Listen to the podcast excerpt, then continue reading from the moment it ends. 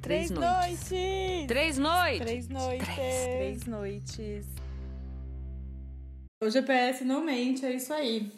E assim, com a verdade do GPS, a gente começa esse nosso episódio falando sobre o grande delírio coletivo ou realidade que foi a quarentena, ou está sendo quarentena. A gente vai talvez definir hoje se a quarentena existe, se ela já existiu, se ela foi um grande surto coletivo. Se a gente vai combinar uma quarentena agora pra rolar, agora vai ser diferente. Né? Exatamente. É, me conta, Camila, como é que você tá? Ainda existe quarentena pra você? Vamos lá, vamos, vamos voltar. Quanto tempo a gente precisa voltar pra falar disso, né? Cara, pra mim sempre existiu quarentena. Real, assim. Me sinto otária falando isso? Me sinto otária. Talvez eu seja a piadinha dos livros de história, tá? Mas pra mim sempre existiu quarentena, né? Tivemos, fases. Então a primeira fase da quarentena, eu já nem sei mais quanto tempo durou, mas o primeiro mês de quarentena foi um mês muito louco, né? Altos e baixos. Que eu fiquei um mês em casa mesmo, assim. Eu fiz uma compra pra ficar um mês em casa. Comi até o último miojo que deu. Senti aquele prazer de, né, de ter calculado bem a minha compra. Mas fiquei em casa, enfiado um mês, sem colocar o nariz para fora. Até porque era um, um momento em que a gente tava bem. Sei lá, eu nem sei mais dizer como a gente tava naquele primeiro Tava mês. muito confuso mesmo, né? Porque a gente não sabia quanto tempo ia durar. O que que tava acontecendo, né? Então eu acho que naquele primeiro mês que a gente via todas as ruas vazias, absolutamente vazias, eu acho que talvez tenha sido um momento em que a gente estivesse mais alinhado. Talvez eu esteja, eu me arrependo de falar isso, mas eu acho que o medo foi o que a gente teve de mais comum nesse começo de quarentena. Talvez tenha sido o único momento em que a gente estivesse pensando da mesma forma. Obviamente com as suas exceções, como sempre, né? Você lembra do seu último dia de trabalho? Você lembra quando Lembro. foi? O que, que você sentiu no seu último dia de trabalho? Cara, eu não tenho, eu não, não sei agora a data exatamente, eu precisaria ver, porque, né, no meu último dia de trabalho eu trabalhei, mas eu lembro que eu demorei pra entrar em quarentena, eu foi no final de março, acho que foi na última semana de março, e eu demorei. Eu me sentia demorando pra entrar em quarentena porque várias pessoas do meu, do meu convívio já tinham decidido entrar em quarentena e muitos lugares, né, os, os lugares de, locais de trabalho já tinham parado. E eu ainda me sentia estando muito na rua ainda. É, porque eu demorei, como eu tava trabalhando muito, eu demorei pra me planejar. Então eu demorei pra fazer compra, demorei pra. Enfim, demorei pra aderir à quarentena, mas por questões de trabalho. E aí eu lembro que no último dia é, eu sabia que eu não ia. é, que eu ia ficar muito tempo sem trabalhar. Eu tinha essa sensação. Tanto que eu até me despedi das pessoas do trabalho, né? E não era certeza que a gente ia ficar, mas eu lembro que eu senti necessidade de me despedir das pessoas, assim, olha, até o retorno, sabe? Então, é, eu não tinha certeza que a gente ia ficar tanto tempo sem voltar, mas a possibilidade ela era grande o suficiente para que eu me despedisse das pessoas. E aí eu lembro que eu não, eu não tava sentindo medo, mas eu tava, eu não sei, é uma coisa que eu acho que eu ainda não sei dizer o que que é, porque era um receio, mas tinha uma urgência que era muito necessária. Eu acho que eu tava aflita. Eu acho que aflito cabe mais do que com medo, assim, sabe? E, e eu, eu sentia que eu queria me enfiar num lugar pra conseguir olhar de fora o que estava acontecendo. Se é que não existia fora, né? Mas eu também não tenho televisão em casa, então eu, eu precisava criar uma rotina de me informar. Eu, eu, eu geralmente fico meio ansiosa para definir quais serão os meus procedimentos, em qualquer situação. Até agora, no- nos retornos e nas retomadas, eu me sinto muito ansiosa para saber qual vai ser a minha nova rotina. E eu acho que o começo da quarentena, especialmente, foi um pouco mais é, aflitivo para mim, porque eu tinha que criar uma rotina pensando numa perspectiva que a gente não tinha. Então era meio que me organizar o nada, assim, sabe? É um papo meio de maluco, né? Mas. Não, pode crer. Eu tô, acho total, assim. Eu lembro que na, na minha última, no meu último dia de trabalho, eu ainda tava. Não vou falar ainda, né? Porque, como era uma situação completamente nova, eu sentia que tudo aquilo ia acabar do mesmo jeito que começou. Porque, assim, a gente tinha acabado de sair de um carnaval. é, e aí, assim que a gente co- começou a viver a vida pós-carnaval, começou todo aquele negócio de é, corona, corona, corona, e vírus que vai matar todo mundo, e não sei o que, pega pelo ar, pega não sei pela onde, pega pela secreção, pega pelo, sei lá, dedo do nariz, pega pelo. A gente não sabia como que pegava. É, eu senti que a gente foi muito bombardeado com muitas coisas, então é, existia muito medo e ao mesmo tempo existia muita descrença, porque assim, o negócio ele simplesmente brotou do esgoto aqui pra Sim. gente e apareceu aquele monstro enorme. A gente falava, gente, isso não, é- isso não tá acontecendo. Eu tenho a sensação, olhando de, de agora, que gente, eu sabia o que estava acontecendo porque eu estava acompanhando noticiários, mas eu achava que ia ser tipo nuvem de gafanhoto. Chegou a nuvem de gafanhotos, Não, afinal? não chegou aqui ainda. Caramba. Mas que ia ser tipo isso, entendeu? Chegou, passou, pronto. Comeu tudo, não comeu, vamos replantar, entendeu? Gente, não é isso, se não me entendam mal, mas eu tinha a sensação de que ia, ia acontecer isso, entendeu? Tipo, vamos quarentenar, vai ser aí uma, uma quarentena de, sei lá, 15, 20 dias, vamos ficar 20 dias em casa, né? Vamos viver isso, vamos viver. Vamos, então é, as pessoas. E eu lembro disso, de você se despedindo de todo mundo e falando, ai, vou te abraçar pela última vez, porque a gente não sabe mais se pode se abraçar. E eu, tipo, "Pff, ai, Camila, pelo amor de Deus, sabe? Levantando o olho, assim, Olha falando, lá. ai, gente, calma, para com isso. Aff, credo. E isso, isso ficou bem latente, assim. E nas primeiras, nos primeiros dois meses de quarentena, eu fiquei muito obcecada com o noticiário. Uhum. Então, eu me informava por todos os meios possíveis. Então, era o dia inteiro com o Twitter, o dia inteiro com o jornal, é, o dia inteiro com o rádio ligado, ouvindo todas as coisas que estavam acontecendo. Então, assim, cada nova notícia eu sabia quase que em tempo real, né, que ela tinha sido publicada. E aí, passava 10 minutos, vinha outra notícia refutando a primeira. Eu comecei a ficar muito perturbada, eu comecei a ficar muito maluca, porque eu falei, a gente nunca mais vai sair dessa quarentena. A gente vai ficar pra sempre assim. Eu nunca mais vou ver meus amigos, eu nunca mais vou trabalhar fora de casa. É, a minha filha vai chegar na fase adulta, sem- igual o Mogli, só que dentro de casa. Meu Deus.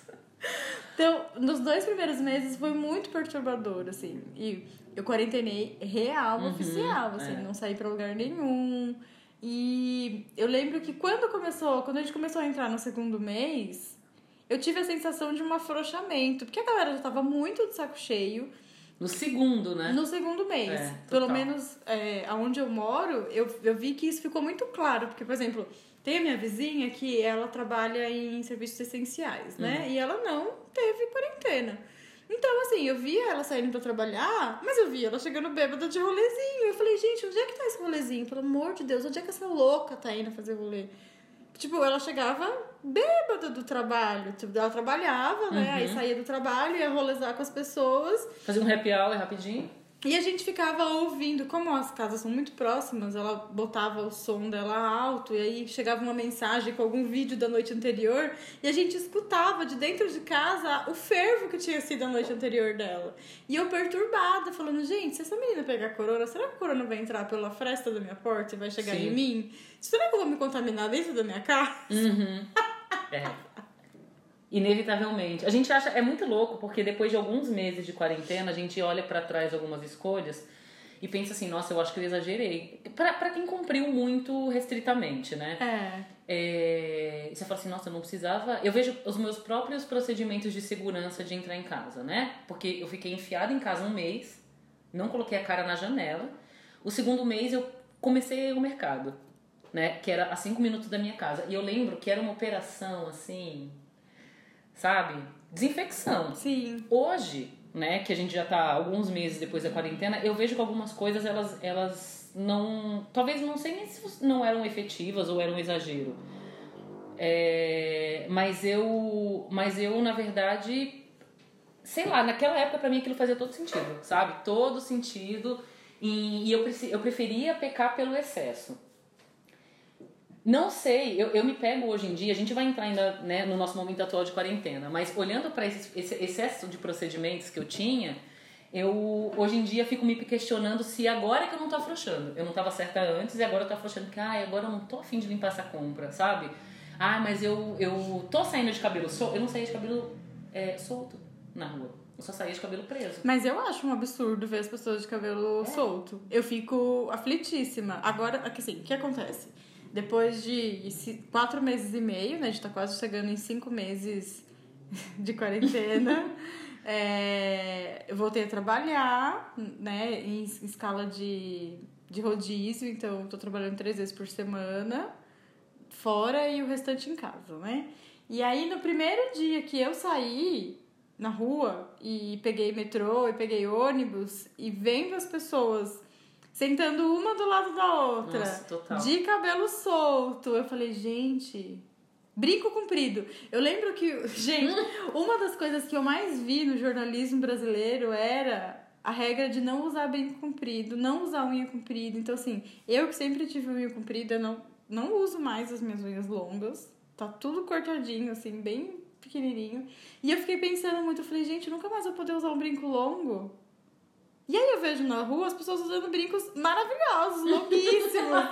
e eu falo, será que essa pessoa não tá preocupada? É. E aí a gente vê no metrô, a pessoa vai fazer uma ligação, abaixa a máscara do jeito errado, faz a ligação. Eu falo, meu Deus, tipo assim, é como se eu estivesse vendo o vírus dando risada e entrando dentro dela, assim, sabe? É. Mas olha, é muito engraçado isso, porque nesse segundo mês de, de. Pegando uma linha do tempo, né? O primeiro mês eu fiquei enfiada em casa, não saí. O segundo mês eu saí para ir no mercado e na farmácia, porque eu tinha feito compra para um, pra um mês. E, eu, e no terceiro mês eu saí porque eu comecei a procurar apartamento para morar, né? Que eu precisei me mudar. E aí eu agendava o máximo de, de visitas, fazia um roteirinho.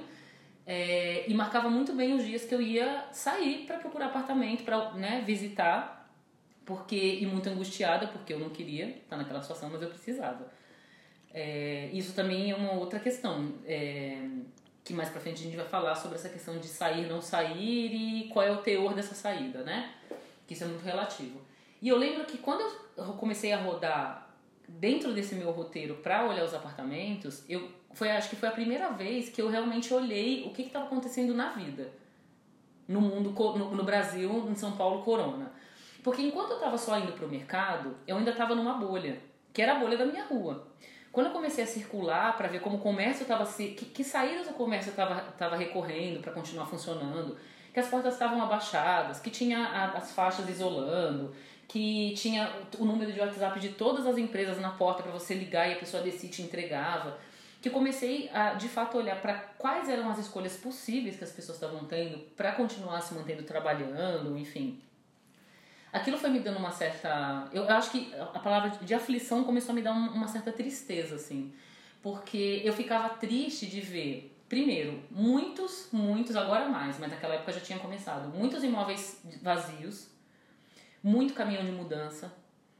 Eu via muita ambulância na rua, eu via muito, eu via as pessoas assim atrapalhadas com o procedimento de máscara, de limpeza de mão, e aí colocava a mão no nariz e aí na hora eu via que ela lembrava que ela não tinha passado álcool em gel. Então aquilo me dava uma certa tristeza, porque eu via que exatamente o que você falou, assim, foi um monstro que saiu das entranhas do esgoto e ninguém sabia o que fazer para resolver. Não para resolver, mas ninguém sabia como agir. E isso me dava uma tristeza, porque eu falava, cara, a gente não tinha que estar tá passando por isso, assim, sabe? E aí a gente vai depois entrar num outro momento, que é essa questão de não ter um discurso e um procedimento alinhado com o governo, que isso deixou as pessoas completamente abandonadas ao entendimento e à opinião, né? A pandemia virou uma opinião, uma questão de opinião.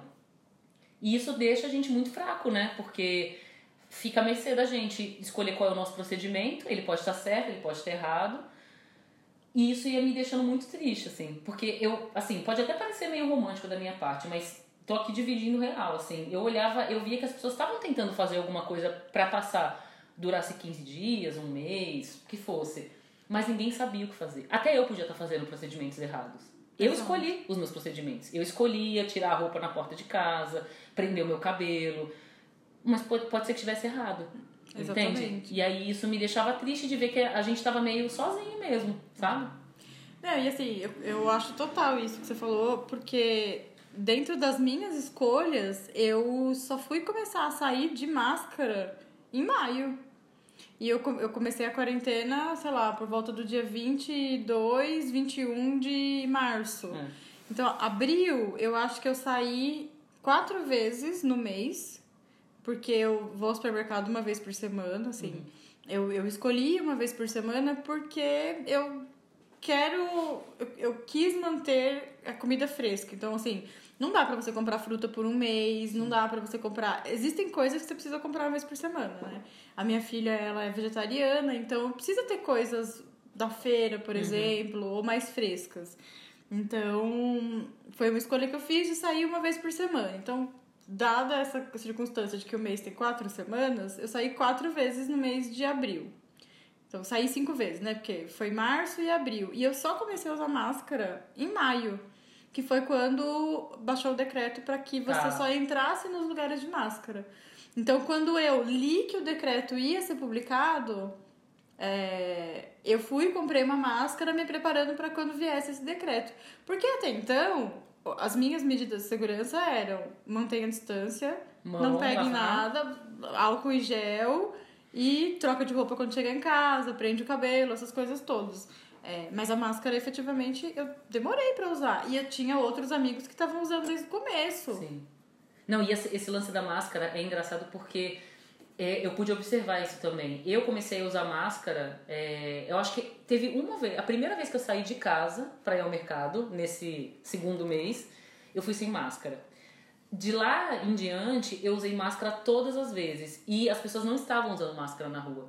E aí tinha o agravante de que as pessoas viam um asiático de máscara e era muito engraçado, porque eu via na cara das pessoas que ou elas tinham medo porque elas achavam que eu estava contaminada. É, porque no começo teve muito isso, é. né? A máscara, ela, o, o, uso da máscara ele foi tão postergado porque assim, você usa máscara se você tiver com é. sintomas. Máscara é pra quem tá doente, quem trabalha na saúde, Nossa, né? Nossa, eu lembro disso. É. Total, Exato. total. Então, eu, o, os, olhos, os olhos das pessoas desconhecidas na rua e no mercado que viam um asiático de máscara, eles eram ou de raiva, porque Afinal de contas, o vírus foi, vírus foi criado num laboratório na China, então a culpa é. era minha. Ou eu... por causa dos hábitos alimentares Isso, chineses. Isso, e eu né? nem, nem ascendência chinesa tenho, mas tudo bem, né?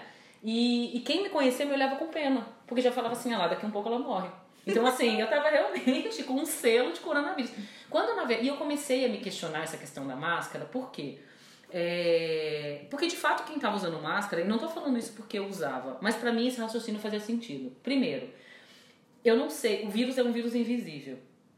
Eu não sei onde está esse vírus. Então, na dúvida, eu prefiro assumir isso. Eu me senti extremamente constrangida de sair de máscara na rua, porque era isso, é, ninguém usava. Uhum. Então eu estava meio que passando um atestado de que ou eu era ingênua de estar tá acreditando numa coisa que muita gente não estava acreditando, ou eu era doente.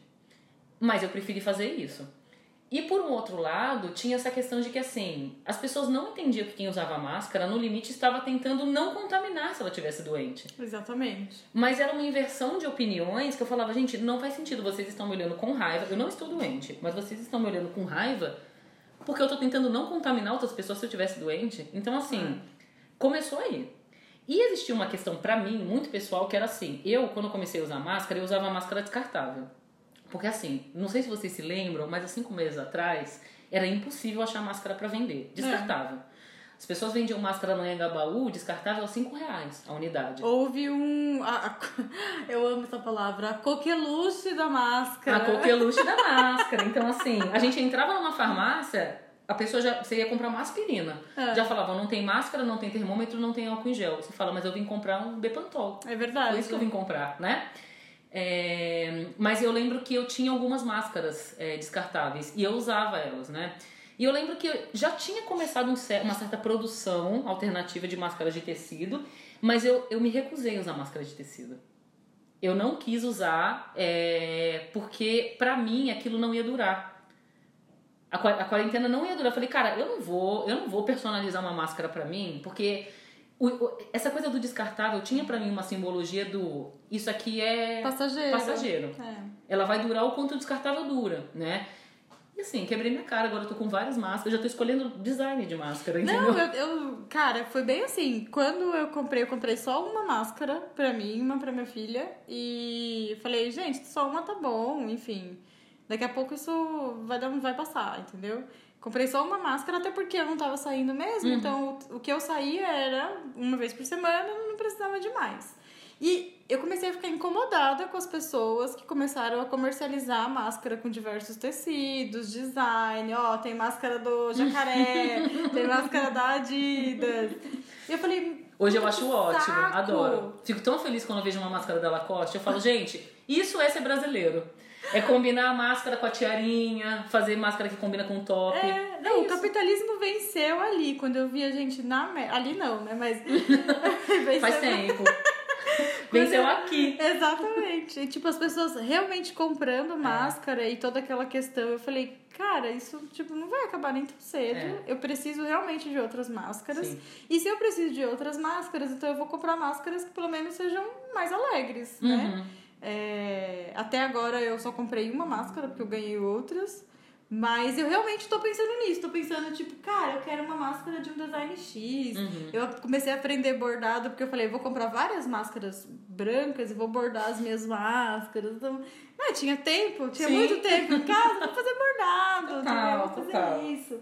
É, mas o o lance da máscara, total, assim. Eu lembro que teve uma vez que eu saí de casa cedo, fui na padaria comprar pão, porque eu não entrei, eu não fui mordida pelo padeira vírus, Eu entendeu? não tive capacidade. Não, não, não fiz isso, porque todo mundo começou a fazer pão. Mas eu tô comendo menos pão nessa quarentena, tá? Porque a opção que tem é o pão. Não agora, né? Mas durante muito tempo a opção, porque eu tava enfiada dentro de casa. Então eu ia comer pão, pão de forma. Uhum, E eu amo pão francês. Não existe comparação. né? Então, pra só ficar comendo pão de forma, eu não comprava. E aí eu aderi o quê? Definitivamente a tapioca. Tapioca, delícia. Mas assim, agora como um pão que, olha, chega, vira o olho. Ah, eu adoro. Não, eu adoro pão. E a minha sorte é que no final, na ponta da minha rua, tem um mercadinho que vende pão. Então era muito rápido eu ir lá a cada dois dias e comprava bastante pão francês. Mas eu lembro que não quis fazer pão, porque eu não tenho habilidade pra fazer pão, não tenho saco pra fazer pão, gasta gás pra caralho. Uhum. É, isso é verdade. Nossa. É, e pra quem não tem gás encanado. E assim, na mesma época a gente teve uma crise do gás, né? Porque Uhum. desapareceu o gás dos fornecedores, o gás tava custando 100 reais. Eu falei, gente, eu não vou meter o louco Sim. de começar a experimentar fazer pão agora Sim. com esse gás a 100 reais. Não dá? A iminência do apocalipse. Total, total. Aí desci, fui comprar meu pão de manhã. Na hora que eu tô subindo, eu escutei o, um rapaz que tem uma loja de imóveis na frente. Ele tava conversando com a outra pessoa e falando sobre mortos coronavírus. E aí ele falando, ah, o fulano, fulano não sei o que, morreu. Ah, mas ele já tava doente. Então, assim, ele ia morrer a qualquer hora. Se não fosse de corona, ia ser do rim, né? Assim. Nossa. E aí, ali caiu a minha ficha da situação lastimável que a gente tava. É. Porque diante de, de todas as circunstâncias políticas, é, o vírus matando, naquele momento a gente já tava, sei lá, em 40 mil mortos. E ainda assim a pessoa fala, ah, ia morrer mesmo, né, gente? Já tava, tava com a doença lá, então a qualquer momento ele ia morrer. Mas ele não morreu da doença, né? Ele morreu do coronavírus. Ele morreu do corona. A gente sabe que de repente a pessoa poderia realmente ter morrido, ou ela poderia não ter morrido. Sim.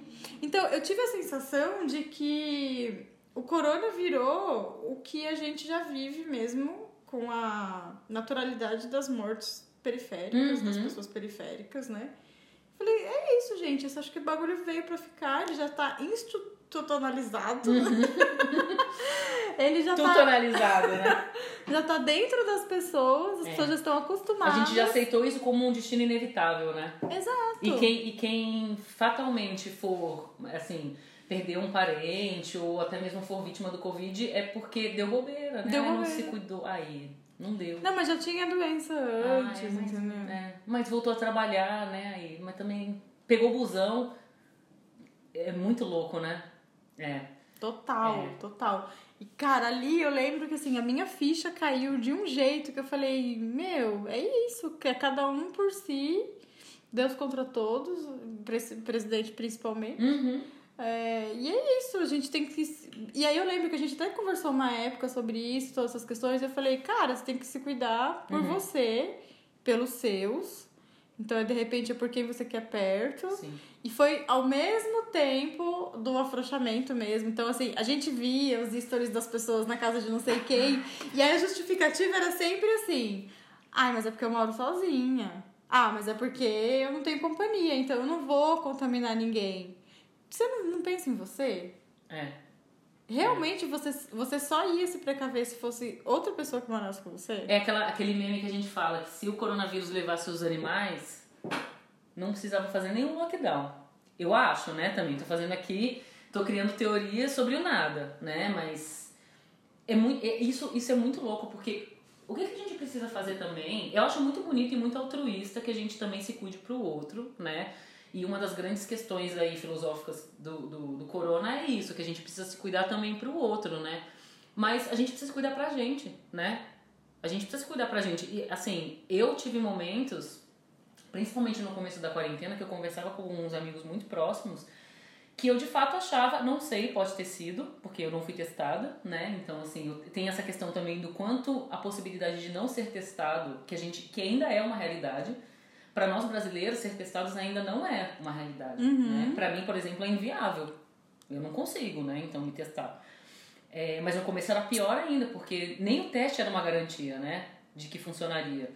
É, qualquer qualquer é, diferença que a gente tivesse em relação à nossa saúde, qualquer insegurança que a gente tivesse, aquilo já era gerador de uma noia absurda, assim. Então eu, eu, eu entrei na quarentena com a minha imunidade bem baixa, porque eu tava vindo de um carnaval muito louco. E, né?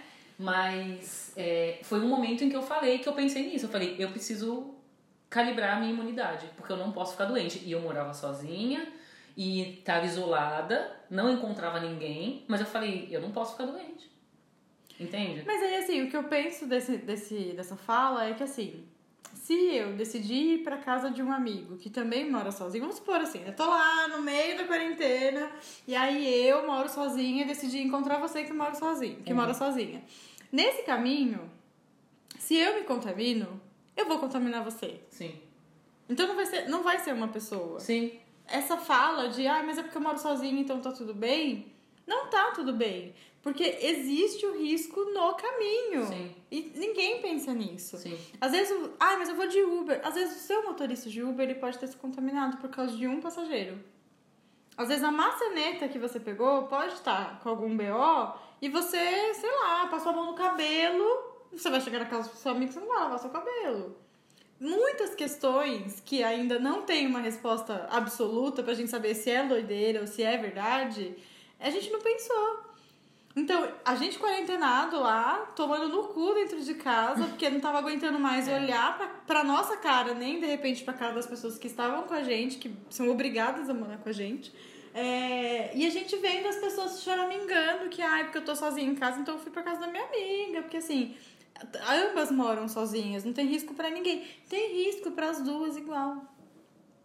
Então, ao, ao mesmo tempo, eu entendo da dificuldade de se estar sozinho. Então, pra mim, morando com a minha filha, estava difícil por causa da convivência? Sim. Se tivesse sozinha também estaria difícil? Com certeza. Sim, total, total. Não eu, eu, existe. eu morei, eu morei, eu moro sozinha é, desde o início da quarentena e foi difícil. Do mesmo jeito que se eu estivesse morando com alguém seria difícil. A quarentena ela é difícil. Não importa, não existe situação em que ela é. A situação é menos difícil da quarentena é não ter quarentena. Exato. Não ter Covid, entende? Mas é, eu acho que. E aí, enfim, talvez a gente precisasse de um convidado aqui especialista para falar disso, mas eu acho que no final das contas a gente acaba negociando com a gente, né? Porque hum, eu acho que a quarentena ela acaba colocando a gente diante de questões tão cruciais em relação às nossas escolhas.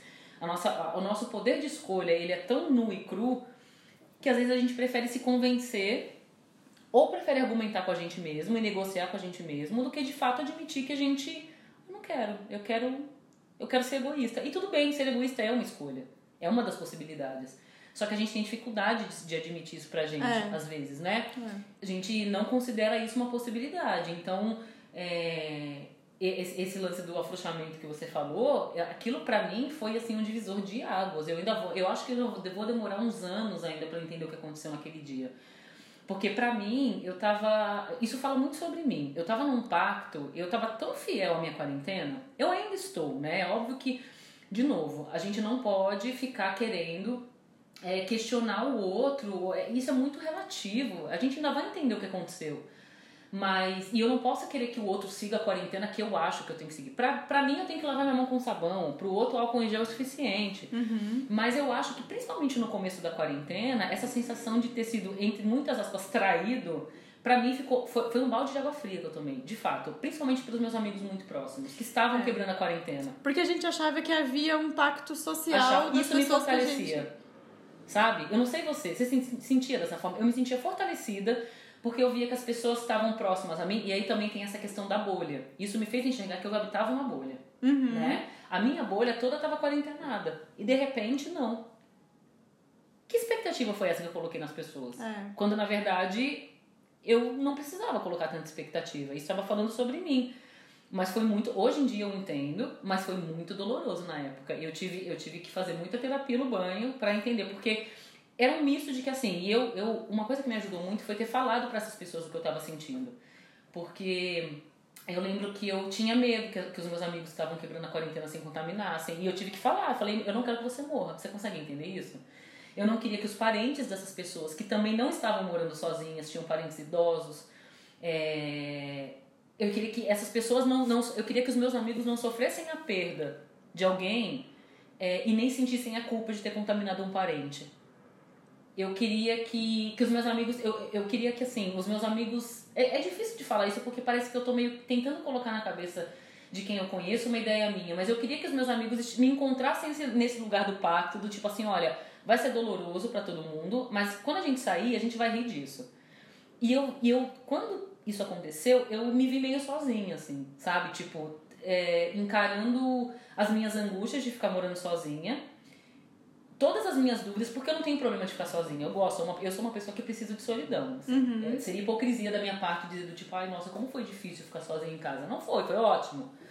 Real, assim, tipo, eu imagino que para outras pessoas tenha sido mais difícil. Para mim não foi. A solidão foi ok. Para mim difícil foi ver o que estava acontecendo no mundo, fora da minha janela. Eu morava no centro. Toda vez que eu colocava minha cabeça para fora da janela, eu via ambulância caminhando do exército carregando o corpo. Eu via entregador de delivery entregando artigos superficiais e eu ficava imaginando como as pessoas não tinham consciência com o que estava acontecendo. Suco de bolhas, né? Exato. Pedir um delivery pra receber o suco de bolhas. Exatamente, sabe? Tipo, pra mim, assim, mas isso tudo foram concepções que eu criei. Essa era o meu modelo de quarentena. Onde os únicos deliveries que estariam autorizados até na rua e que justificariam o entregador estar suscetível a se contaminar, que não é certo, mas o único risco que a gente podia correr era para se manter vivo. Então era farmácia, era ir no mercado, era visitar um parente que precisa de uma ajuda, era ir no mercado e, e se oferecer de ajuda para os idosos e grupo de risco do prédio. Eu estava nessa frequência. Quando pela primeira vez eu vi que não estava todo mundo nessa frequência, e ainda mais as pessoas que eu convivo e que eu acreditei que estivéssemos, nossa, foi muito doloroso. Foi muito doloroso, mas foi ótimo eu ter passado por isso, porque eu acho que a nossa realidade de agora em diante com o corona vai ser cada vez mais entender essas negociações. Então, eu precisei passar por aquilo antes para conseguir é, organizar mesmo o que, que é a minha expectativa e o que, que é do outro. Porque senão a gente também acaba caindo nesse limbo de que tudo é minha expectativa e nada é obrigação do outro. Gente, festinha não é uma questão de opinião. Vamos verdade, combinar. é. Nesse perfil, nós concordamos que fazer festinha não é a mesma coisa de ir rapidinho no mercado, tá? Sim, sim. Então, assim, eu vejo hoje em dia, por exemplo, amigos meus que estão se aglomerando, que tão, não estão usando máscara, que é um direito deles, é a escolha deles, mas estão usando a mesma justificativa do, ah, mas eu tô indo no mercado. Ah, mas eu tô indo na farmácia. Gente, não, desculpa, não é possível que vocês achem que é a mesma coisa. Não, e eu lembro que muita gente ficou super horrorizada quando os shoppings no sul abriram e todo mundo saiu correndo pra ir no shopping. E assim, eu lembro que eu tenho uma amiga que mora em Santa Maria, né, lá no Rio Grande do Sul. E é, ela falou assim: ah, eu tô querendo ir. A gente tava o quê? Final de maio, começo de junho, uma coisa assim. E ela falou, ah, tô querendo ir pra São Paulo em julho, como é que tá as coisas? Eu falei, o que, que você vai fazer aqui? Tipo, gente, não dá, tá todo mundo quarentenado, a gente não tem nenhuma previsão de sair disso. Eu falei, isso não tá acontecendo aí? E assim, a gente tá no mesmo país, né? Vamos combinar. Aí ela falou assim... Nosso presidente é o mesmo. Infelizmente. E, e aí ela, olha, aqui tem um pouco de caso, mas não tem muito caso. Tanto que a gente não usa máscara aqui, a gente tá tudo acontecendo normal, tá todas as coisas abertas. A gente fechou um pouco, mas já reabriu, porque não tem muitos casos aqui. E aí, nisso que ela falou, eu falei, gente, como é que isso pode estar acontecendo? A gente tá no mesmo país. Como é que isso pode estar acontecendo? É. Não é possível que isso seja só uma questão de opinião, que a nossa opinião destoie tanto. Pois é, e aí logo em seguida, é, umas duas semanas depois que a gente conversou sobre isso, ela mandou uma mensagem e falou assim, amiga, aqui teve um boom de casos por causa dos shoppings que abriu e a gente quarentenou. Agora tem que sair de máscara, agora não sei o quê, nanana. Então tudo que estava acontecendo já há muito tempo aqui uhum. em São uhum. Paulo demorou para acontecer lá. É, eles até estavam muito incrédulos, porque eles falavam, tipo, hahaha, essas coisas só acontecem lá pra cima. Claro, né?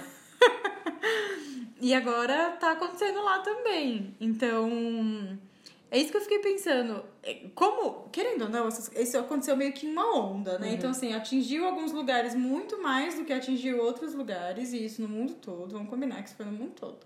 É, e isso contribuiu para a falsa ideia de que, gente, não é, não é tudo isso, é só uma gripezinha, né? Até porque a gente teve falas públicas isso. de que isso é só uma gripezinha e tudo mais. É, e no final das contas, eu tenho a sensação de que nada do que a gente poderia ter feito teria sido suficiente. Por que, que eu digo isso? É, Auckland, lá na Nova Zelândia, teve decreto de lockdown, ninguém podia sair, fronteiras fechadas, etc e tal. Não teve vírus lá, acabou, quem teve, teve, quem não teve, não teve, beleza. É, 102 dias depois, apareceram novos casos. Então, uhum. fecha tudo de novo e etc. É, o que eu quero dizer é que, assim, por mais que eu sou, sou a favor, fui a favor de um lockdown total, e ainda sou a favor se as coisas continuarem como elas estão. Uhum. É, mas eu tenho a sensação de que nada que a gente tivesse feito melhor teria sido suficiente. É claro que na Nova Zelândia não teve 100 mil mortos, né? É, então, é aí que a gente chega, né? Mas eu concordo. Eu, é, a sensação que tem é que a gente ia ter que passar por isso, né? Mas, mas é isso. Como a gente ia passar? E é por isso que para mim é muito doloroso, enquanto brasileira, pensar nessa questão do abandono. Sabe? Que, que, que o brasileiro tá, o brasileiro tá abandonado. Então, por quê? Porque a gente tá tendo que decidir o que a gente quer fazer. Né? Eu, eu lembro que eu assisti o, o, o discurso da Angela Merkel no, acho que foi no começo, do começo pro meio da quarentena. É, o discurso dela ter sido. Acho que foi um dos discursos mais bonitos que eu já vi. Assim, sabe? E, e, e cara, é emocionante, assim, ela falando dos profissionais que são invisibilizados, sabe? De, de, de, do tamanho, né? Quando ela fala desses profissionais, não só os profissionais da saúde, mas também todos os outros é, que estão envolvidos para que, que, que, precisam estar envolvidos para que as coisas aconteçam, ela tá indiretamente para mim, ela tá dizendo o a proporção do que está acontecendo, uhum. né? Para que a gente tome consciência né, do que está acontecendo. E quando você tem. Eu, eu olhei para Angela Merkel falando aquele discurso e eu fiquei pensando como seria se o nosso presidente fosse uma pessoa que tivesse aquela fala. Eu acho que eu me sentiria muito mais forte de me manter em quarentena. Total. Por entender que eu precisava. e de entender o meu papel nesse todo. No começo da quarentena eu me sentia muito angustiada, e aí a gente vai por viagens egóicas, né? Mas eu me sentia muito angustiada de não de de estar tá vendo esse absurdo todo acontecendo na minha janela e não ter nada para fazer. O que eu tinha para fazer, a única coisa que eu tinha para fazer era me manter em casa. Uhum. Isso para mim era fazer nada. Conversando com os amigos e tal, médicos, amigos vocês, conversando, né? A gente foi construindo esse raciocínio junto e eu fui e com o avanço também da pandemia e vendo que a pandemia estava avançando, porque as pessoas não estavam ficando em casa, eu fui entendendo que o melhor que se tinha a fazer, que eu podia fazer era ficar em casa que isso era muita coisa. Mas isso foi muito difícil para eu aceitar. Porque eu falava, gente, ficar em casa é o mínimo. Eu tinha que estar tá fazendo alguma coisa para além disso, né? Eu lembro que eu queria eu queria fazer alguma coisa, tinha tanta coisa para ser feita, né? Mas só de ficar em casa já era alguma grande coisa. E aí eu fiquei pensando nisso, assim, se a gente tivesse tido de fato um discurso, uma ação, que a gente visse que o governo de fato tá com a gente, né, para passar por isso junto e para fazer o papel dele, né? Fazer o papel dele, eu acho que todo mundo ia não não não não trabalhasse contra, né, a população. Não, enfim, são tantos absurdos que a gente não sabe nem por onde a gente começa. Um governo que que que chama de vagabunda a pessoa que quer ficar em casa, que, que incentiva, sabe, o, o, o abuso em relação às jornadas de trabalho, de home office, que de, cara, são muitos abusos, são sabe? Muitos abusos. São muitos. Então, assim, eu ainda acho, eu, eu fico meio chateada porque Eu tô meio cansada de ter que ficar falando do brasileiro, enquanto brasileira, como, ai, a gente, com o que a gente tem, a gente sempre faz o melhor. Essa é a história do Brasil, né? É verdade. O brasileiro, ele sempre tá fazendo o melhor que ele pode, porque ele nunca recebe nada, né? Isso, assim, desde, né, descobrimento do Brasil. E a gente não precisa passar por isso, sabe? O mundo inteiro. Eu, eu tenho amigos que moram fora que eles estão. Eles viveram a mesma pandemia que a gente, eles estão vivendo a mesma pandemia, mas eles voltaram a trabalhar, eles estão usando máscara, eles estão conseguindo encontrar os seus amigos com segurança, eles estão criando um futuro dentro da pandemia. A gente não sabe quanto tempo vai demorar isso ainda para passar. Mas eles já estão vivendo o futuro deles dentro da pandemia. E a sensação que eu tenho que a gente, enquanto brasileiro, é que a gente não consegue sair desse primeiro mês de quarentena. E, quando, e não há o que a gente faça, a gente vai continuar perdendo pessoas. A gente tá andando numa esteira. Total. E eu tenho a sensação muito clara de que a gente é, não melhorou de modo nenhum nessa quarentena. Tipo, a gente não melhorou os números, as pessoas continuam se contaminando muito, Sim. continuam morrendo muito. É, não teve evolução da Cada vez consciência. mais pobres. cada vez mais pobres. Então, assim, quem pode fazer o mercado para dois meses, continua fazendo o mercado para dois meses e tirando a oportunidade de, de repente, uma pessoa comprar um produto que acabou. Inflacionando tudo. Exato, Né? inflacionando demais. Eu tenho a sensação de que eu tô vivendo nos anos 90 de novo, Total, entendeu? total. Onde eu tenho Tudo que muito escolher. caro. Nossa. Eu tenho que escolher o que, que eu vou comer no mês. Então, assim, ah, esse mês eu vou comprar um requeijão melhor. Uhum. E aí, o mês que vem, eu compro outra coisa melhor, entendeu? Tipo assim, a, gente tá vivendo isso. Os, os preços, eles estão um absurdo. Todas as coisas estão muito caras. A gente tá com um dólar a 5,60. O que, que é um dólar a 5,60, gente? É. Sabe? É muito bizarro isso. E ninguém tá falando mais, assim, assim, mais do que falar, a gente não tá fazendo absolutamente nada contra isso. Eu lembro que quando a gente ouviu a, as atrocidades do presidente, que era uma atrás da outra, e começou a chamá-lo de genocida e etc. Eu lembro, eu lembrei muito dos filmes da Disney. Quando a gente assiste filme de vilão, a gente sempre vê o vilão dizimando o reino. E eu nunca entendi por que, que o vilão queria tanto o poder pra ele, pra dizimar o reino, matar as pessoas de fome, deixar o povo enfraquecido. Ele vai governar pra quem se todo mundo morrer? Uhum. É o que o Bolsonaro tá fazendo. Pra quem que, o que, que ele quer governar se ele deixa a população com fome, sem dinheiro, sem trabalho, doente e a população morta? Quem é que vai sobrar pra ele governar? No final das contas, ele não quer governar, ele quer vender todo o pedaço de terra possível pra ele ter muito dinheiro, pra ter dinheiro pra vencer, né? ele quer vencer. Mas ele quer vencer somente pra ele e pra família dele. É porque ele já venceu, né? Ele venceu as eleições e ele não entendeu isso É ainda. verdade. É verdade. Então é muito triste quando a gente olha e fala assim: eu tô realmente numa situação apocalíptica, não tem nada que eu possa fazer em relação a isso. É, porque realmente eu sinto que não tem força.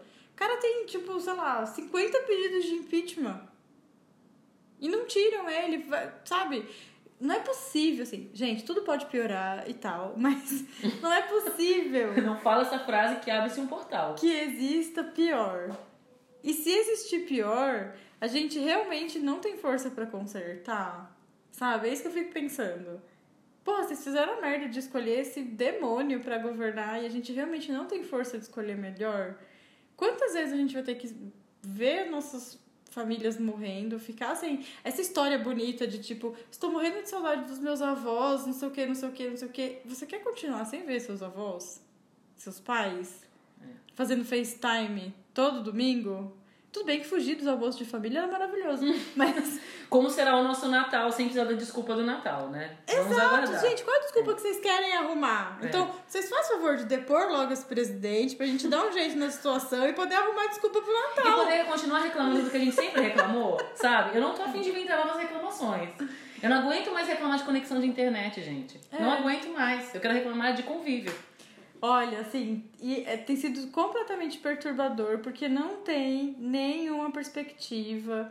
A gente continua com a. é, como é que chama quando os alunos passam de ano? A progressão Progressão. continuada. É. E esse ano muito mais. Não, fora isso, né? Fora pensar assim, o estrago, assim, geracional. Geracional. Né? Geracional. É um estrago geracional mesmo.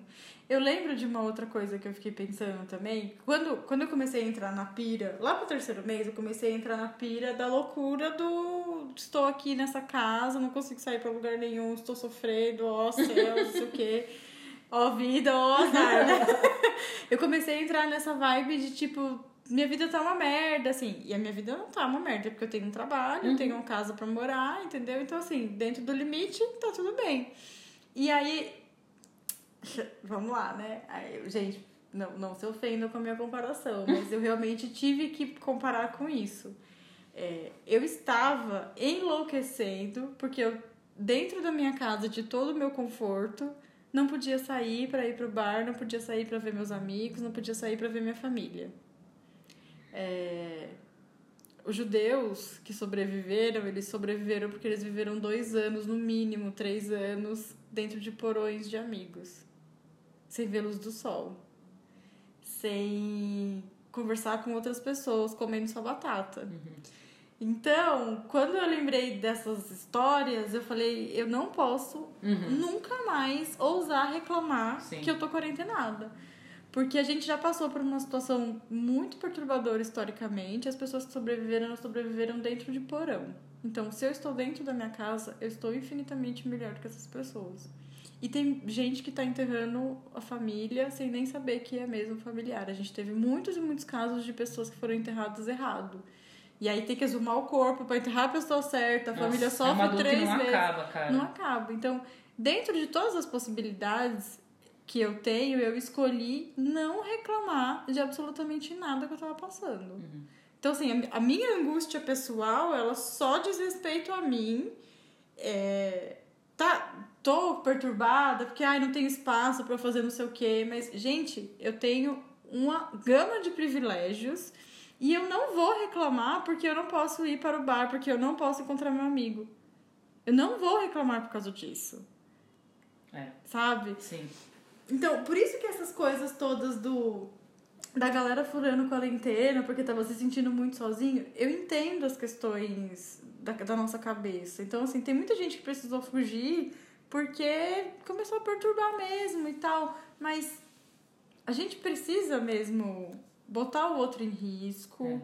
É. Não tem um outro jeito. Realmente não tem um outro jeito. A gente precisa se entender é, como, que a gente, como a gente compõe o todo, né?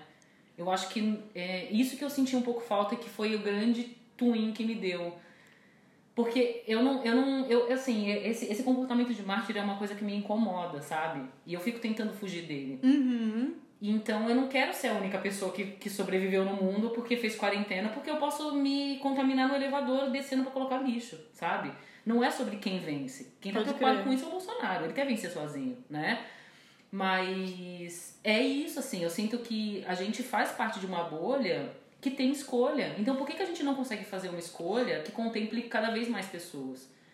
A gente consegue. Exato. A gente consegue fazer isso, entende? Porque é isso, a angústia que eu tinha de ver as pessoas quando eu ia procurar apartamento, morrendo de medo. Eu via lojas, quando o comércio ainda estava semi-aberto, né? Não estava autorizado, mas eu via algumas lojas que estavam abertas, que assim, eram, era, são muitas camadas de, de, de problemas, né? Então, lojas pequenas e médias estavam abertas porque elas precisavam estar lá tentando estar abertas, mas ao mesmo tempo obrigavam os funcionários a irem trabalhar, os funcionários, sei lá, uma loja de sapatos, por exemplo. Não era um serviço essencial. Uhum. Mas aí como funciona? Você, você condena o, do, o proprietário daquela loja porque ele está abrindo a loja, mas ele está tentando. E aí você condena os funcionários que estão lá com claramente o um, um medo no olhar de estar tá vendendo sapato no meio do, do apocalipse, a loja vazia, porque ou as pessoas estão empobrecidas e não vão comprar um sapato, Exato. ou elas não vão sair de casa. Então, assim, é toda uma situação muito bizarra. E aí a gente fica, e assim, como você mesma disse, a gente não tá aqui para ficar dizendo que o, o, medo de um, a aflição de outro, o anseio de outro. A gente não está aqui para, né? Não há juízo, juízo de valor. Uhum. Mas a gente tem bom senso. A gente sabe que uma pessoa que precisa atravessar a cidade porque ela trabalha num banco de leite de um hospital, que tem um berçário e que ela precisa estar tá lá, senão o trabalho dela não é feito, é diferente de eu estar com saudade dos meus amigos que eu posso fazer um FaceTime. Exato. Não é a mesma coisa. Não é. Eu tô claro morrendo de saudade dos meus amigos. Morrendo. Mas eu consigo deixar isso pausado. E eu consigo negociar. Entende? Então, assim, é muito angustiante.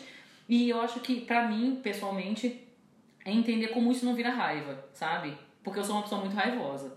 Então, como que eu não desenvolvo. E não raiva pessoal, raiva de fulano, de ciclano, mas Da situação como Exato. um todo, né? Como eu não transformo? Porque a raiva ela cega e ela não deixa a gente pensar em como a gente vai criar caminhos, né, pra, pra inclusive repensar esse convívio, né? Como que eu vou conviver com os meus amigos a partir de agora? Porque se eu, se eu deixo isso virar um- uma grande uma grande redoma de raiva, eu começo a negar tudo. E aí eu vou viver numa outra dimensão. Não, total. E esse insight de, ai, não vou reclamar porque os sobreviventes do Holocausto sobreviveram porque foram escondidos em porões, então eu não posso reclamar, só diz respeito a mim, Uhum. não diz respeito ao outro. Então, Sim. assim, eu realmente não sei o que se passa na cabeça de ninguém, eu não sei das questões de, de outra pessoa. É que, cara, que pra mim isso foi tão óbvio, sabe? Quando a gente tava ali num holocausto, numa situação terrível, as pessoas tive- foram obrigadas, olha só que louco, as pessoas foram obrigadas a se esconder em porões, em lugar onde, tipo, tinha infiltração, ficaram sem ver luz do sol. E o povo tava reclamando porque era obrigado a tomar sol na varanda. Então, gente, é sério. A gente vive a história, a gente lê sobre a história e a gente não consegue aprender sobre a história. Não adianta. Não adianta mesmo. Pois é. A gente não precisa negar os nossos desconfortos, né? É importante que a gente converse sobre eles, que diga, olha, pra mim tá fogo, queria ver minha mãe. Sim. Mas eu acho que a gente sempre tem que ter a régua do bom senso. Eu acho que o bom senso é irrefutável. Então, assim, olha, amiga, tá fogo, tô sentindo saudade dos meus amigos, queria estar com vocês no bar, queria estar podendo trabalhar, tô angustiado, tô com pouca grana, queria estar fazendo tal coisa pra ganhar tal, tal grana. Isso a gente deve fazer. Quanto mais a gente fizer, melhor, né? Porque quanto mais a gente fala sobre uma coisa, mais a gente naturaliza ou na troca de, de informações a gente consegue ou se acalmar ou pensar em caminhos juntos. Porque tá todo mundo passando por isso, né? Sim. Afinal de contas. Mas eu acho que o bom, quando o bom senso ele entra nessa conta, ele, ele tá sempre aqui, ó, como um conselheiro do tipo, olha, eu sei que tá ruim, mas podia estar tá pior, Podia dar pior. né? Mas, ó, eu fiquei pensando também que muito da- das nossas fugas que a gente escolheu ter na quarentena tem a ver com redes sociais, Uhum. obviamente. Então, é, a gente. Por exemplo, eu falo por mim também, principalmente. E só por mim, óbvio. Porque houve um, um momento na quarentena em que tava todo mundo produzindo alguma coisa. Então a pessoa estava fazendo pão, a pessoa estava fazendo macramê, a pessoa estava fazendo oito cursos em, em Oxford. Uhum. Eu comecei a ter uma certa ansiedade e uma necessidade de produzir. Produzir o quê? Sim. Se eu não conseguia pensar em outra coisa.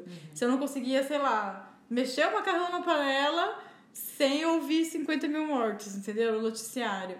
Então, eu, ao mesmo tempo que eu queria ter a, sensação de que eu estava produzindo alguma coisa na quarentena, que eu estava usando essa situação terrível da Sim. melhor forma, porque eu via, ai, comecei a pintar, ai, comecei a não sei o quê, nananã, nananã. Eu falei, gente, eu não tô fazendo nada, não consigo fazer nada, eu não consigo ler um livro, eu não Sim. consigo ler duas Não páginas. consigo me concentrar, né? Não consigo me concentrar. E até porque realmente não dá, né?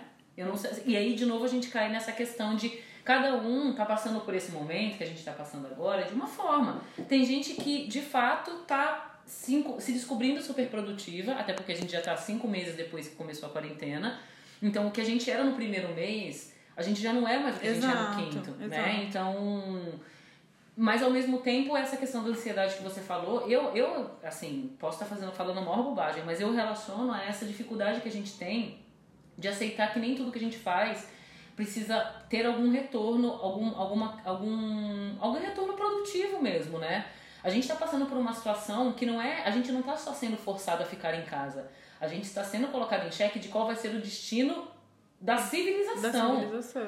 é. Só o Brasil vai ter uma mudança absurda da nossa pirâmide etária, por exemplo, né? Tem Uhum. 100 mil pessoas, agora mais, né? 100 mil pessoas do Brasil desapareceram. É. Elas deixaram, Deixaram de existir. Exatamente. Então, assim, é, como que a gente se coloca numa situação dessa pensando Não, porque agora eu tenho tempo, então agora eu não tenho desculpa. Mas você está negociando com quem essa desculpa? É. Não, porque agora eu estou em casa, então eu preciso ler aquele livro que quando eu trabalhava e fazia mil cursos fora de casa, eu não lia. Então você não precisa fazer isso. Exatamente. Você faz isso se você achar que faz sentido. Porque Mas- é essa situação, você pega um livro, você abre, é a mesma situação dos shows, por exemplo.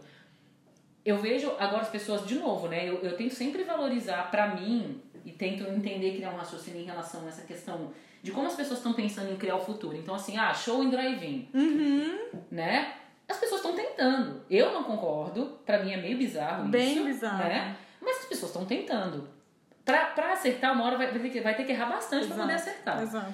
Eu não consigo, mesmo que me fosse dada essa oportunidade, né, e essa possibilidade, porque eu posso ir lá também, nada me impede. É, sentar numa mesa de bar agora com os meus amigos, pedir uma cerveja e falar: e aí, qual, qual a atualização do número de mortos de Covid? Eu não consigo pensar em nada que não seja. Isso não quer dizer que eu esteja paranoica. Isso é uma realidade que é inegável. Todas as nossas escolhas, hoje em dia, eu tenho essa impressão, elas giram em torno, ou elas têm o pano de fundo, ou elas estarão relacionadas no presente ou no futuro com o Covid. Então, assim, o meu trabalho foi redefinido por conta disso, as minhas relações afetivas foram redefinidas em relação a isso. Tudo está permeado de alguma forma por isso. E eu não estou, novamente, né? A gente sempre vai fazer essas ressalvas para não ser entendida da forma errada e isso também não impede. Mas eu não estou condenando quem consegue e, e- e consegue aproveitar um momento de relax, vendo um show, né, no drive-in. No drive-in, dentro do seu carro. Mas pra mim não faz sentido, porque pra mim esse- esses deleites, eles estão ligados à leveza, sabe? É. Então, às vezes a pessoa de fato está procurando uma fuga pra se sentir bem ou pra tentar esquecer o que tá acontecendo, sei lá. Às vezes é uma- um próprio hum, desespero em busca de desespero não. Às vezes é um tentar re- re- um retornar à normalidade. Mas pra mim não tem como retornar mais pra essa normalidade. Mas, cara, tipo, a gente. Vamos supor que não existisse pandemia. Isso não tá acontecendo. Mas estivesse, como sempre esteve, acontecendo um bombardeio na Síria. Uhum. É, quantas vezes eu já não estive no bar assistindo Sim. o bombardeio na Síria? Sim. Aquilo, por que, que aquilo não me afetava? Uhum. Entendeu? Sim. Se era uma situação de morte, era uma situação de calamidade pública em, outro país, Era em uma outro continente. Que tá acontecendo desde sempre. né? Desde sempre. É. Então, eu fiquei pensando nisso esses dias. Porque eu falei assim, eu tava falando com outra amiga eu falei, cara, eu não. Eu amo estar dentro de um bar, assim, eu, eu tô sentindo muita falta de estar dentro de um bar. Uhum. Mas eu não sei quando eu vou ter coragem de sentar numa mesa Sim. e, e falar, gente, vamos conversar? E aí? Né? Vamos, me conta da sua vida. Eu não sei quando eu vou ter essa coragem de fazer de novo. Mas aí eu pensei, eu falei, cara, que hipócrita de merda que eu sou, porque quantas vezes eu já não bebi estando dentro, assim, Sim, total. assistindo. É porque isso não afetava a gente diretamente, né? Era lá na Síria, né? Pois é, Mas aconteceu coisas no Rio de Janeiro também. A gente, É. tipo, Mas mesmo assim, não é aqui, né?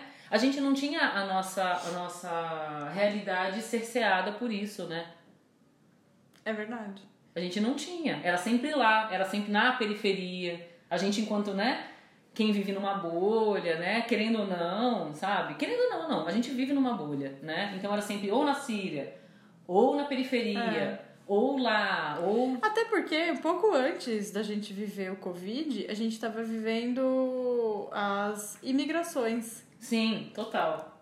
E, cara, quantas pessoas a gente não viu no noticiário que morreram afogadas por causa de questões de guerra e de fome e cenas de crianças que estavam na praia afogadas. E quantas vezes a gente não falou sobre isso enquanto a gente estava no bar? Sim, total. Sabe? Total. livrando a cabeça da nossa semana conturbadíssima no trabalho ou na vida pessoal, né? É, verdade. Então, é muito louco isso. Qual que foi essa ficha que caiu? Se é que ela caiu mesmo, porque eu, eu, às vezes eu não tenho certeza se essa ficha caiu em mim, pra, pra me impedir de fazer essas coisas que eu fazia antes. Cara, pra mim é uma ficha que caiu é, no sentido de que ela, ela só caiu porque encostou, porque encostou na gente. Ela caiu na nossa cabeça. É por isso que caiu. Sabe? Porque eu só pensando nesses exemplos que você trouxe, eu só consigo, eu entendo e concordo com você plenamente a hipocrisia do jovem, né? Porque é isso mesmo, essas coisas elas acontecem, isso não diminui a gravidade do que a gente tá acontecendo, mas é, inclusive, você falando, eu lembrei de relatos de pessoas que moram em comunidades que falam assim, gente, a gente sempre passou por A isso. gente aqui. sempre. parou- É, exatamente. Exatamente. A gente sempre passou por isso, sabe? Então, inclusive comunidades que estão sabendo se virar muito melhor e se organizar muito melhor do que a gente que vive fora dessa bolha, né?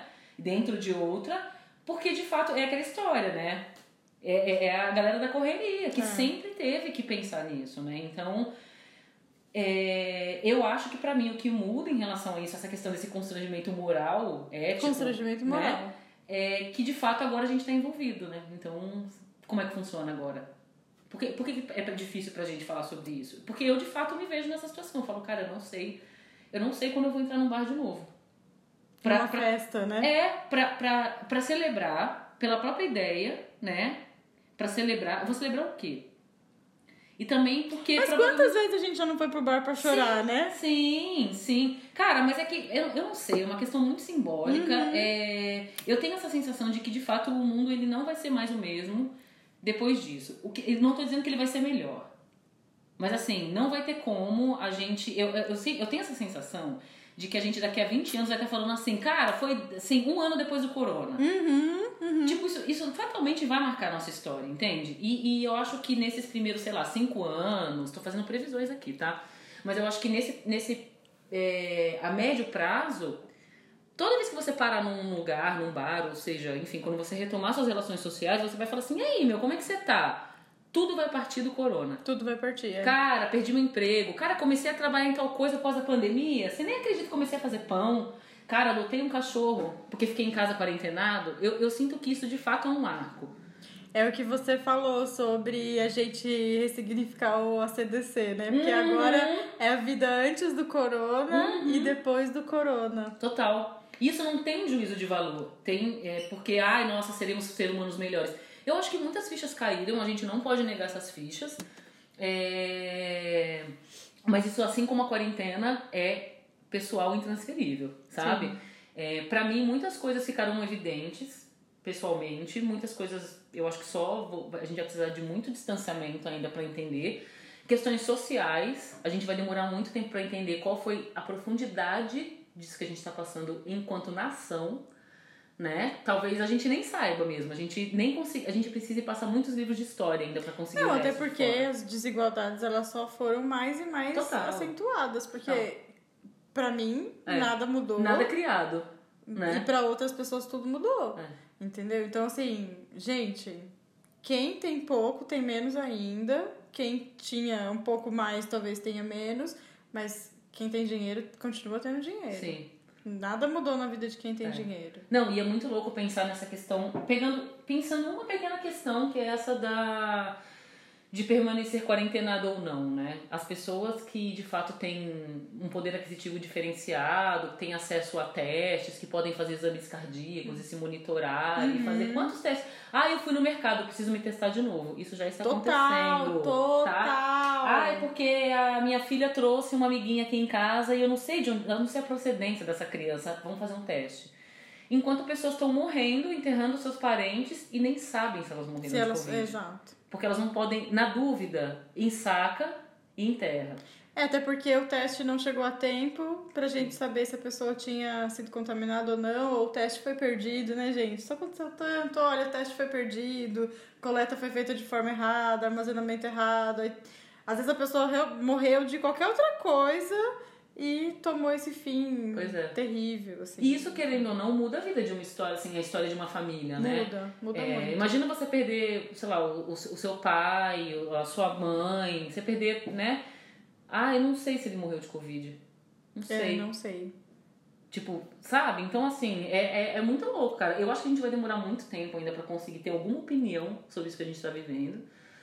Mas o fato é, as coisas estão voltando. E como é que você vai fazer? Como é que vai ser a sua vida agora que as coisas estão voltando e que não existe mais uma quarentena obrigatória? A gente já chegou no consenso de que a quarentena ela é moral ou não. Assim, ela Até que se prove o sempre contrário. ela sempre foi meio que uma escolha Sim, dada sempre toda essa uma hora de conversa. Mas agora em que de fato não é proibido estar no shopping. Não é proibido colocar o dedo na tomada, por mais que ele continue dando choque, né? Entendi. Exatamente. Então, assim, a pessoa pode ir no shopping, a pessoa pode ir na casa de um amigo, a pessoa pode não sei do que. Agora que a quarentena ela é um ponto facultativo da nossa história, como é que você tá pensando em se importar? Cara, como sempre, né? Desde o começo, apelando para o meu bom senso. Então, assim, algumas coisas são inevitáveis e a minha sensação do começo da quarentena de que não adianta a gente calcular muito, talvez agora a gente tenha um pouquinho mais de margem de erro, né? Porque assim, no começo da quarentena eu tinha essa sensação de que eu não conseguia planejar nada que durasse dois dias. Porque daqui a dois dias ou um dia eu podia, eu podia emocionalmente estar numa outra condição e o mundo era outro, né? Então num dia a gente não podia colocar o dedo no olho, no outro dia a gente não podia sair sem máscara, no outro dia. Pode crer. Sabe? Lava então, o cabelo a cada duas horas. Isso, exatamente. Lava ovo. Eu me vi lavando ovo, gente. Pelo amor de Deus, Ai, nem nunca se pode. Ovo. Eu lavei ovo. E eu como ovo, hein? Nossa. Lavei, lavar 60 ovos. Eu não desejo isso pro meu pior inimigo, mas lavei. Mas eu acho que agora. Você continua higienizando compras? Continuo com um pouco menos de. Asseio. Saco. Literalmente. Mas continuo, continuo. Mas eu, eu, isso também é uma questão que eu vejo que às vezes é só um. Já li muitas matérias falando que não precisa, mas eu não me convenço. É... Vou te falar que eu adorei higienizar compras. Ai, mas tem que ter um tempo, né? Não, sabe, e sabe por que eu gostei? Porque eu higienizo as compras e eu automaticamente já guardo elas correto. Eu não vou jogando tudo é, de qualquer jeito, é entendeu? Então, assim, o meu armário, ele tá. E você também compra menos, né, querida? Você fala, vou ter que lavar 60 ovos ou comprar só 30. E aí você tá? acaba olhando o que que tem, você é. faz toda uma reprogramação é, alimentar. Gente, você come aquele, aquele maço de cebolinha até o final, quando ele tá amarelo, porque senão você vai ter que sair de novo e comprar outro maço de cebolinha. Vai comer beterraba murcha assim, vai virar sopa. Vai virar sopa, vai, vai virar, virar suco. Isso, então, aí, ó. Aí, tá gente, tá vendo? Eu pretendo manter a higienização das compras até o momento que eu tiver tempo, porque é o que você falou. É. Precisa desprender um tempo. Então, é. assim, na minha vida anterior, que eu trabalhava todos os dias e tinha sábado e domingo apenas, e às vezes nem o sábado, uhum. só tinha o domingo, eu ia no supermercado no domingo, eu não ia passar mais uma hora e meia higienizando minhas compras. Uhum. Então, eu espero que eu continue tendo tempo para higienizar as compras. É. É. A gente, a gente já, vai falar disso rapidamente, mas eu continuo higienizando com um pouco menos de. Não é um pouco menos de cuidado, mas eu, eu realmente estava. Não é que eu estava neurótica no começo da quarentena, mas eu estava muito no mood estratégia, né? Então, assim, eu tava vivendo Walking Dead, gente. Eu não sei se eu tava feliz por isso, porque assim... É, você gostou tanto de Walking Dead, Meu né? sonho, é. é. Eu tenho que admitir, é um sonho. Então, eu acho que eu tava feliz com isso, mas tudo bem. Agora já tô meio de saco cheio. Mas, é... cara, agora é continuar apelando pro meu bom senso, assim. Tem algumas coisas que são inevitáveis, né? Porque, de novo, assim, eu tô interessada em criar o que vai ser de agora em diante. Não tem muito como, né? Se a gente tá abandonado então a gente vai precisar se organizar. Sim. Então que nos organizemos, né? E eu acho que a gente. Eu já nem sei, eu, antes eu falava com tanta certeza que eu era classe média, que agora eu já nem sei mais se eu tenho essa certeza. Porque eu nem sei mais o que é classe média, enfim. Eu acho que a gente que tenha o, o privilégio de poder estar tá falando sobre isso ainda, ter um certo distanciamento dessas questões, não estar tá sentindo tanto isso na pele como outras pessoas e a grande parte das pessoas, eu acho que a gente precisa sim despender um tempo para pensar como é que as coisas vão funcionar. Porque se a gente for ficar esperando a iniciativa pública, a gente está ferrado. Né? O poder público não está nem aí pra gente, entendeu? Ele, ele malemar tá conseguindo, é, tá interessado, na verdade, né, em cumprir com o que é dever dele. Então não dá. A gente precisa se organizar e eu realmente acho que essa questão da gente ficar sucumbindo, a gente, de novo, a gente que tem o privilégio de, tá, de poder falar sobre isso é, ficar sucumbindo a essa. comprando essa ideia mesmo, né? De que tá tudo ferrado, que, gente, nós estamos né, imersos numa grande bolha de desesperança. Uhum. Cara, a gente. A gente já tem muito privilégio, a gente não pode se dar esse privilégio. É. Entendeu? De ficar chorando e ouvindo Djavan. Não dá. Entende? A gente precisa realmente pensar, tá bom, a gente precisa trabalhar? Como que a gente consegue fazer isso com responsabilidade, Exato. se cuidando, cuidando do outro? É o mesmo pensamento. Né? Eu, eu tava usando máscara lá no primeiro mês de quarentena, no segundo mês de quarentena, porque eu não queria me contaminar e não queria contaminar o outro. Isso permanece. Sim. sim. Né? Com a diferença que agora eu preciso sair de casa. Porque Exato. agora eu preciso trabalhar fora.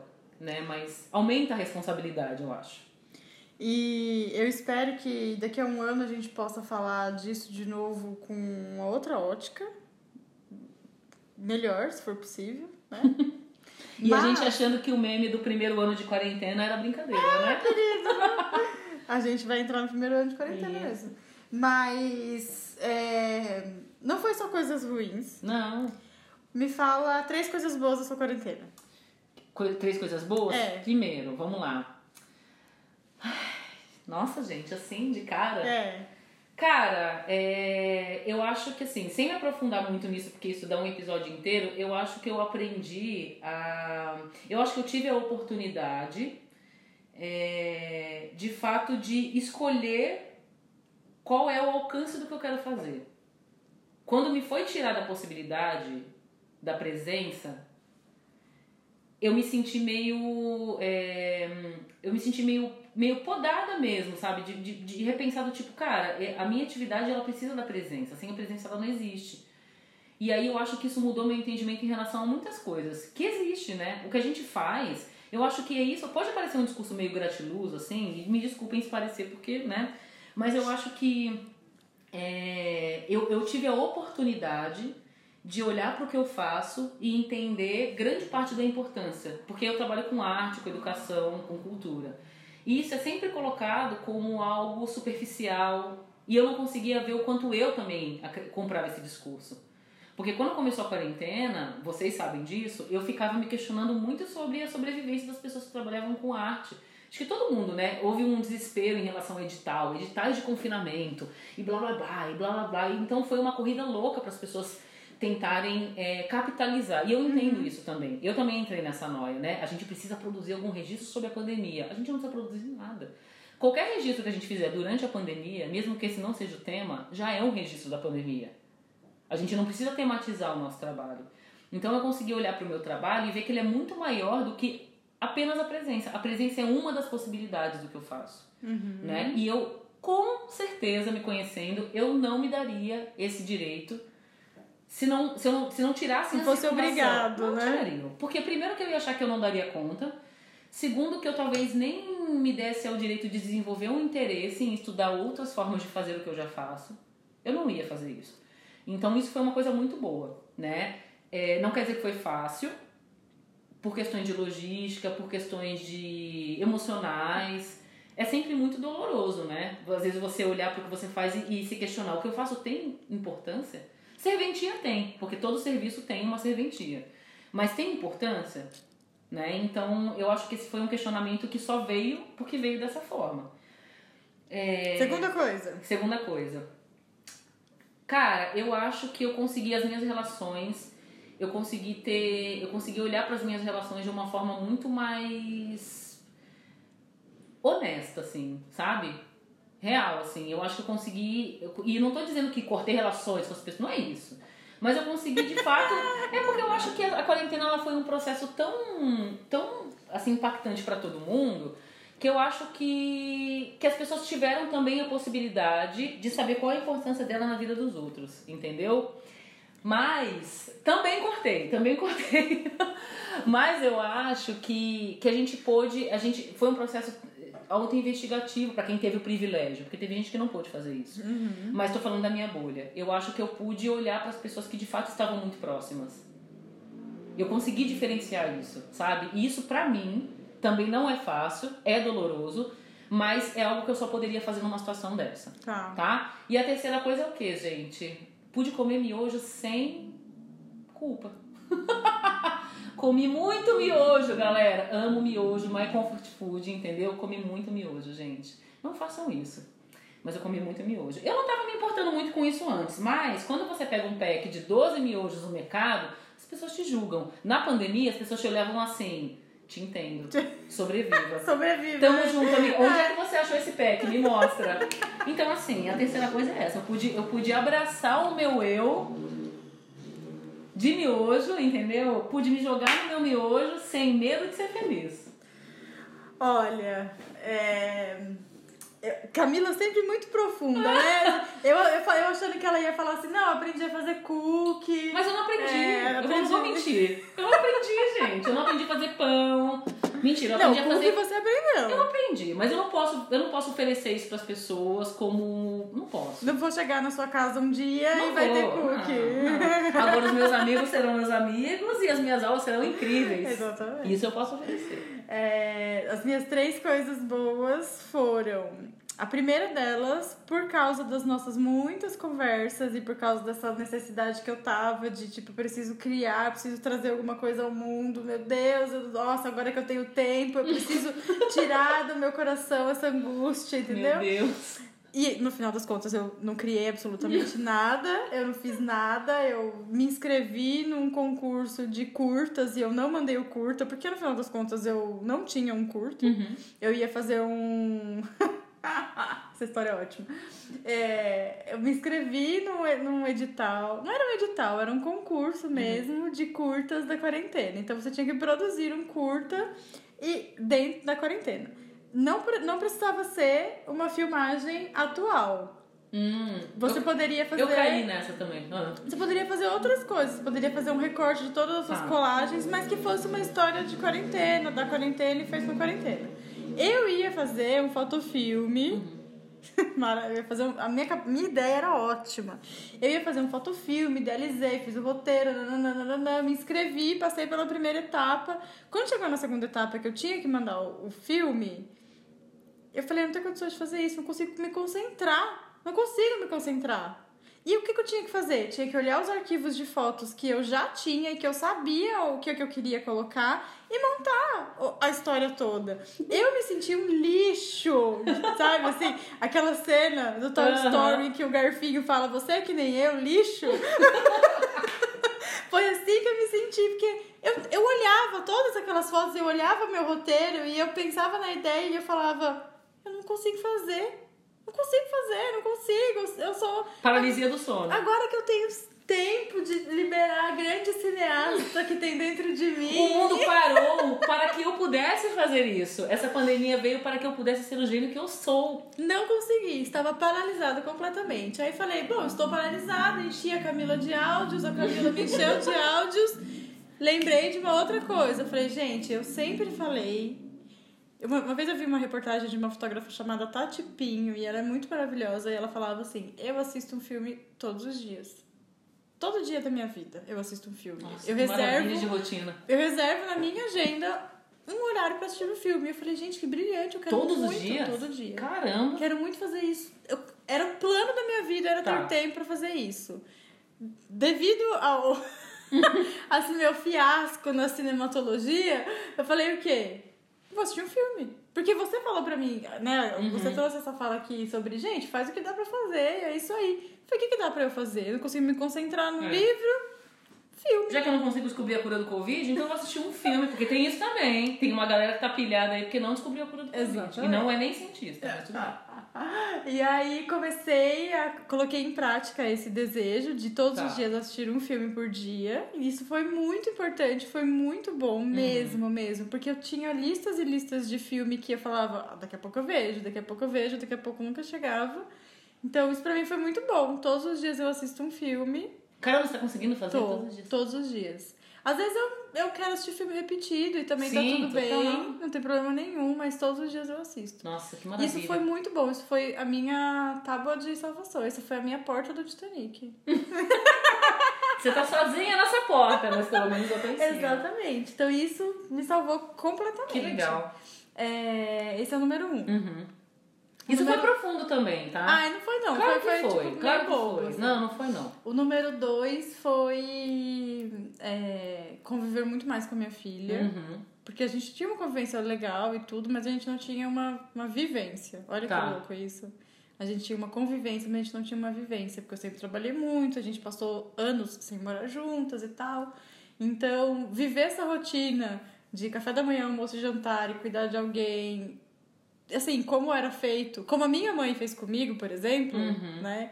Isso me trouxe uma outra perspectiva de vida. É, não foi nem um pouco fácil, mas também não foi tão difícil assim, não foi Deus nos acuda.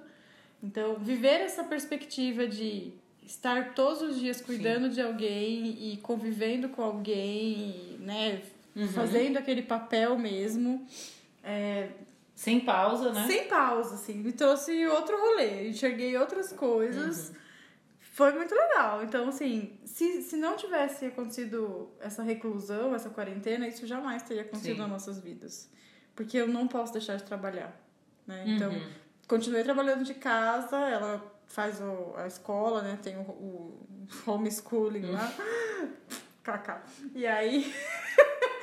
Mas Tá online, ela tá online. tá online, né? É, é, Tá online. Isso. E aí, essa foi a segunda coisa. Qual foi a terceira coisa da quarentena que foi boa? Cara, eu acho que o podcast foi a minha terceira coisa. Ai, gente! Eu já tava com a água prontinha pra jogar caso você não falasse. Porque eu já pensei, não falei do podcast, dei pala. Perdi a pública aí, ó.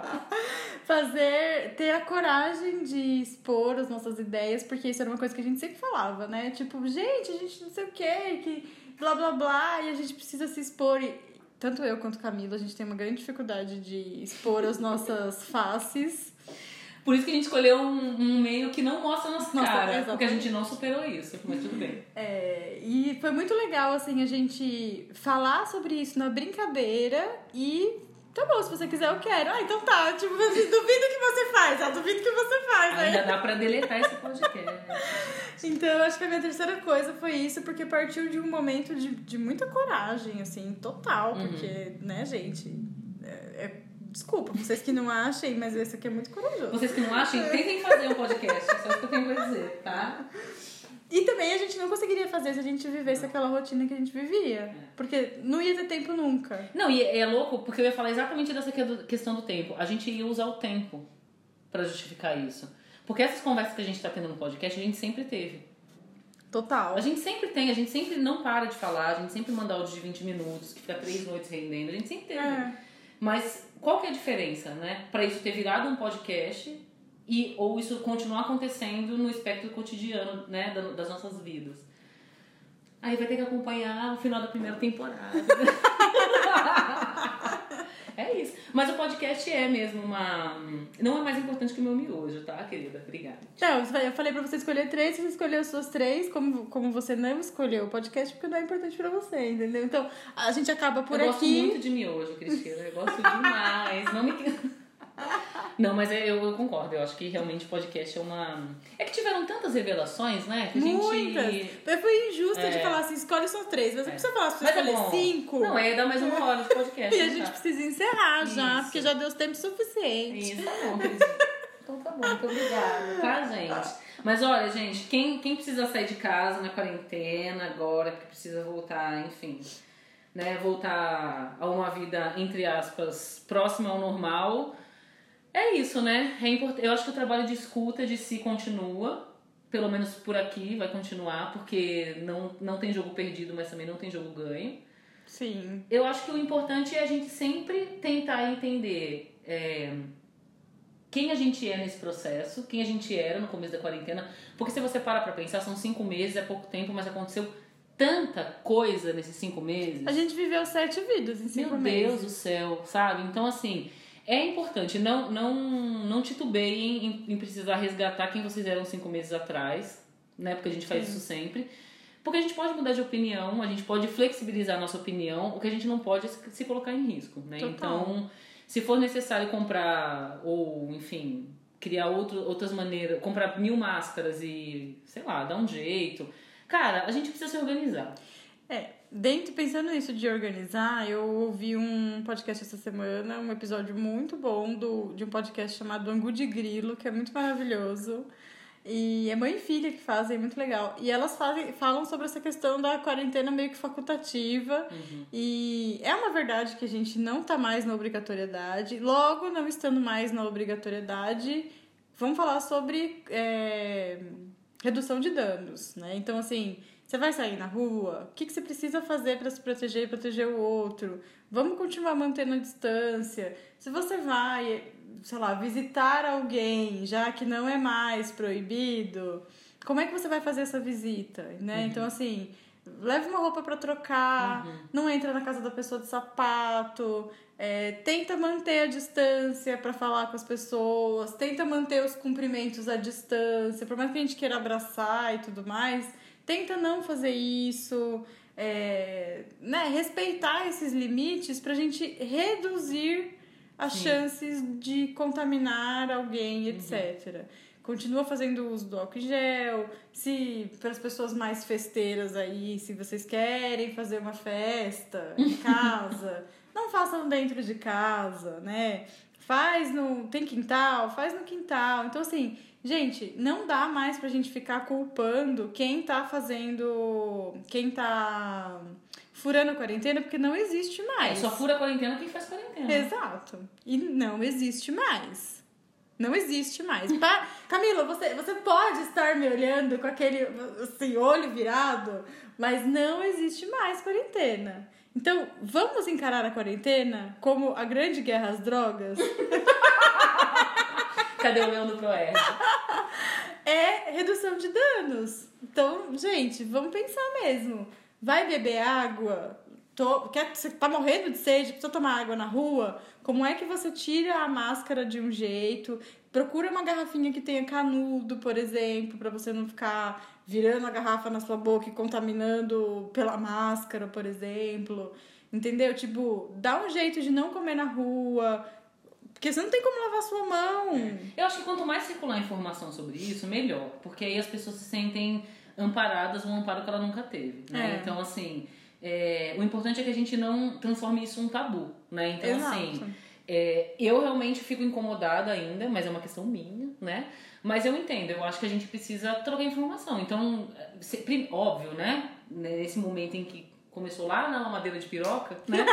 A gente precisa ir atrás de fontes confiáveis, né? Pra saber, saber mesmo, já que a, a- é, se manter em quarentena ou não, flexibilizar a própria quarentena é, sempre foi e sempre será uma decisão individual e intransferível, então que a gente escolha dentro de fontes confiáveis, né? Então, assim, saibam quem vocês ouvem, né? Não vai ficar tomando água sanitária, pelo amor de Deus, entendeu? Tipo, né? A gente, a gente sabe, a gente é, não importa né, em quem a gente votou. A gente sabe discernir um absurdo de uma informação plausível. A gente sabe. Então, é importante que a gente escolha, cara, escolha a melhor forma de passar por isso, né? Precisa sobreviver alguém, galera, que senão não vai rolar. É, Alguém eu acho que a sobreviver. gente tem que encerrar esse podcast subindo a música da minha pequena Eva. eu acho que é assim que tem que encerrar, entendeu? Eu queria Meu dizer... amor, olha só, hoje o sol não apareceu. É o fim da aventura humana na Terra. Meu Deus! Fim, Meu- boa noite.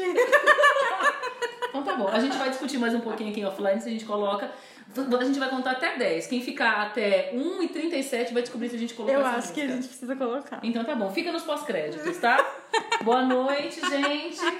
Um beijo, tchau. Sobe minha pequena Eva.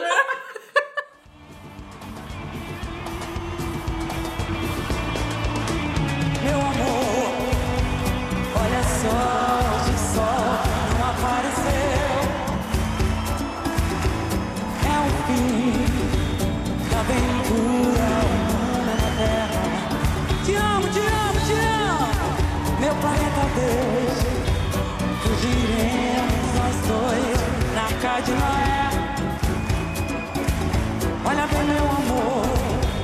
O final da odisseia terrestre Sou a dor e você será Sai desse chão, vê